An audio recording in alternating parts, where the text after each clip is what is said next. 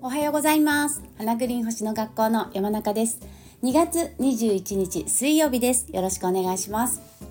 昨日のねこのスタイフでもお話ししたんですけれどもあのーセルフケア講座ね4月10日に開講することを決めました。であのブログに、えー、まあ、こんな感じでねやろうと思ってます。体の仕組みねえー、女性ホルモンとか更年期とかねそういうことについても、えー、学べる講座ですよとか、えー、自律神経とか、え免疫システムとか体の仕組み、えそれからリフレクソロジーのね実践方法まあ、ホームケアとしての、えー、実践方法ですね。それからアロマテラピーについても、えー、学べますよっていうようなね、えー、とにかくこうね人生100年時代と言われる、まあ、これからの時代をもうなるべくねやっぱりこう健康で生きていきたいっていうねそういう人たちのための、えー、自分や家族の健康を守る、まあ、ちょっとした不調だったらすぐに病院行かなくても、まあ、自分の家で何か対処ができる方法があるといいなって思う思ってる方、うん、そんな風な考え方、まあ、私がそうなんですけど、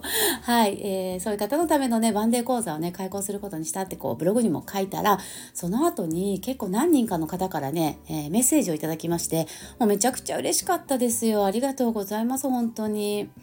受けてみたいです。とかね、あの、あ、すごい、私も受けたいです。とか、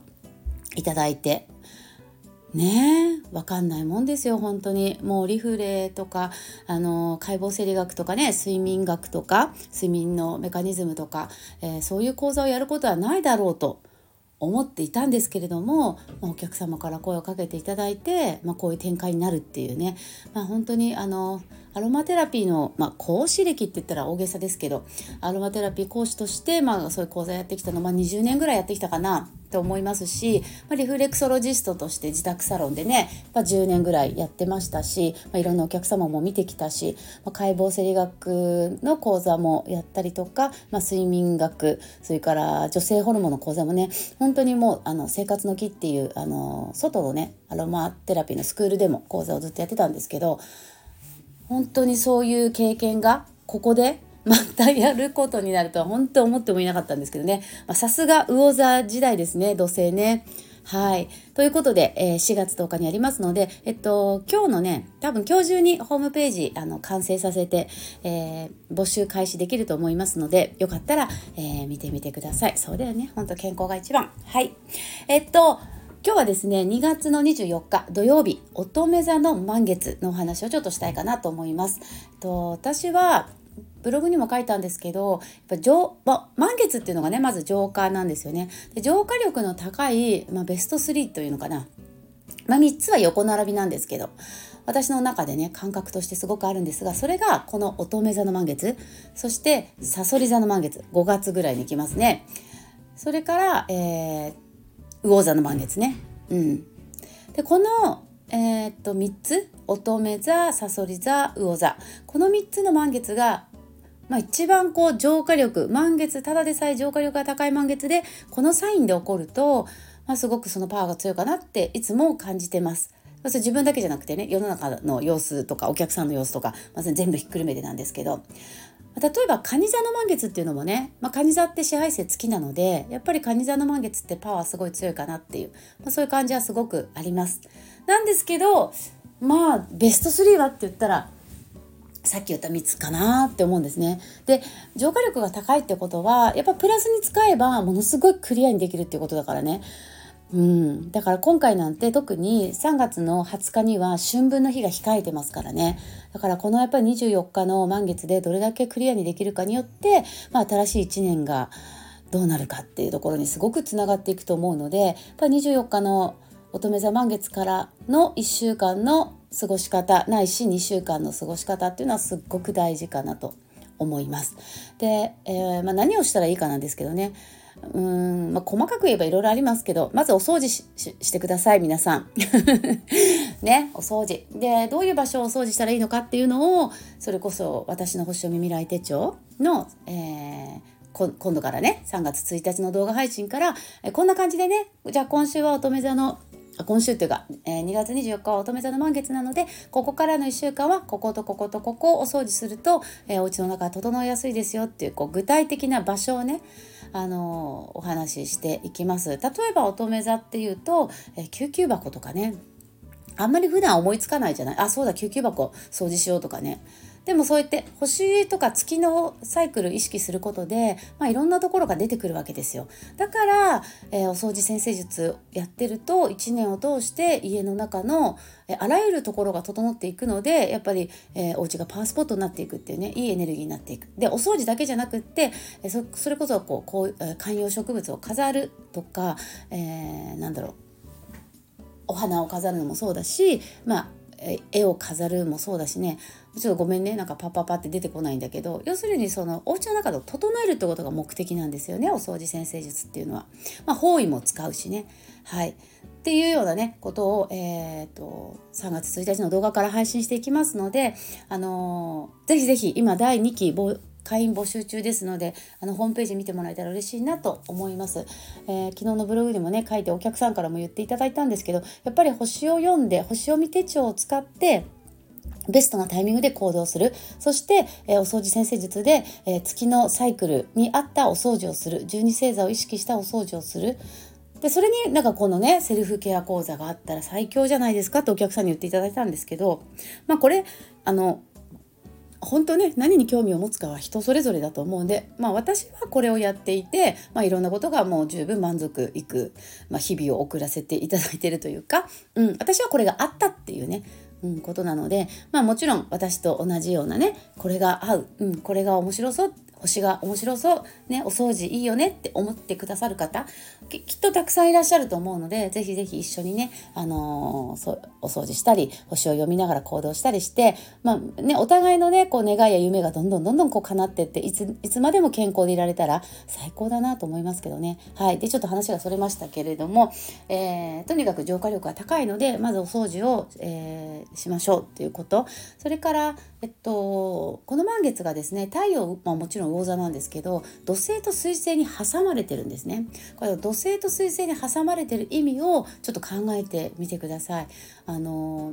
いろんな解釈ができると思います。いろんな解釈がね。要するに、まあ、簡単に言えば土星と水星使うといいってことなんですけどでもそれが魚座だからさじゃあどう使うっていうところですよね。うん。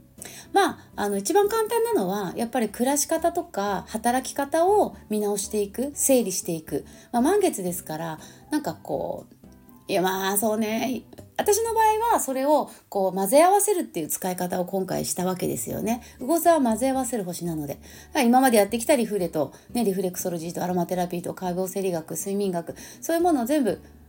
まるっとこう一つにねえー、混ぜ合わせた講座を作ったわけです。だからこの乙女座満月の、えー、直前に皆さんに募集させていただくっていうのもまあ後付けですけど保守的に見ればもうドンピシャのタイミングだなと思うしあのきっとここでやったことがねあのまた、えー、半年後ぐらいに新たな形になっていくのかもしれないしなんていうふうにちょっとワクワクしてるんですけどね。はい。だからまあ皆さんもそれぞれ昨日今朝ブログに書いたけどやっぱり今冥王星水亀座に入って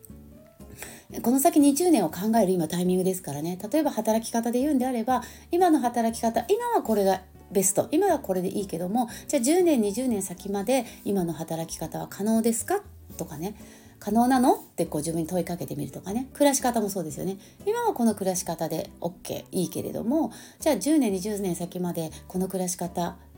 どうなの？っていうね。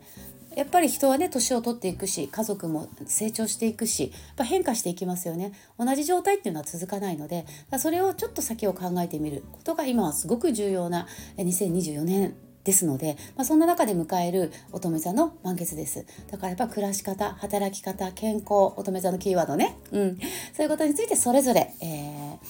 いろいろね何て言うのかな新しく変えていく、えー、もう手放すものは手放して新しく取り入れるものを取り入れていくそういうタイミングかなと思っております。じゃあまだカードいきます。しゃーなんだろうね。はいこれだ。ドン。おーかわいやかピリリコです。いやもう一枚見えた。あこれはねやっぱこういう話をするからだよね。かわやかピリリコと T が出ました。T は、えーと、植物の名前なんですけど浄化なんですよ。ぴったりじゃんね。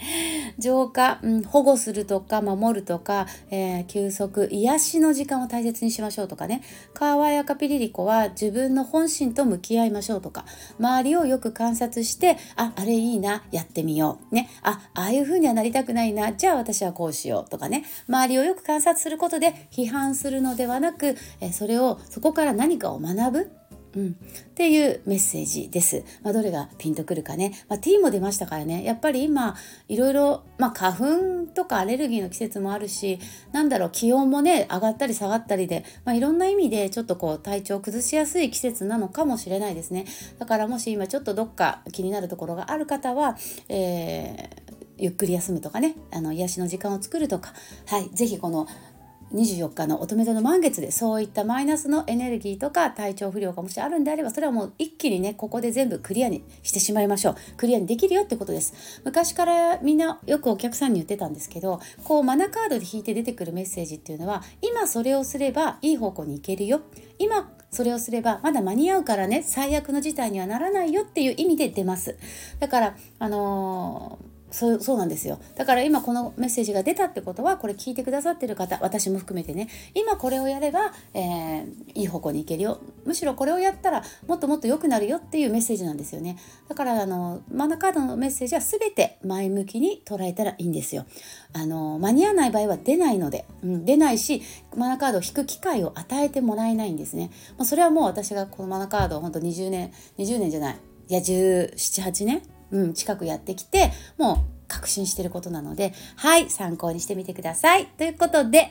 えー、明日ですね。はい、今日なんかね、関東地方は天気あまりいまいちなんですけど、はい、えー、声優を書いたりとかしながらね、はい、セルフケア講座、後でホームページアップして募集開始します。定員8名様で募集しますので、アーカイブもね、OK ですので、えー、視聴期限を3ヶ月にしますので、何回も見返しながら、あのー、施術のね、はい、えーやり方なんかも見ていただけるかなと思ってます。はい。今日も最後まで聞いていただいてありがとうございました。それではまた明日。じゃあね。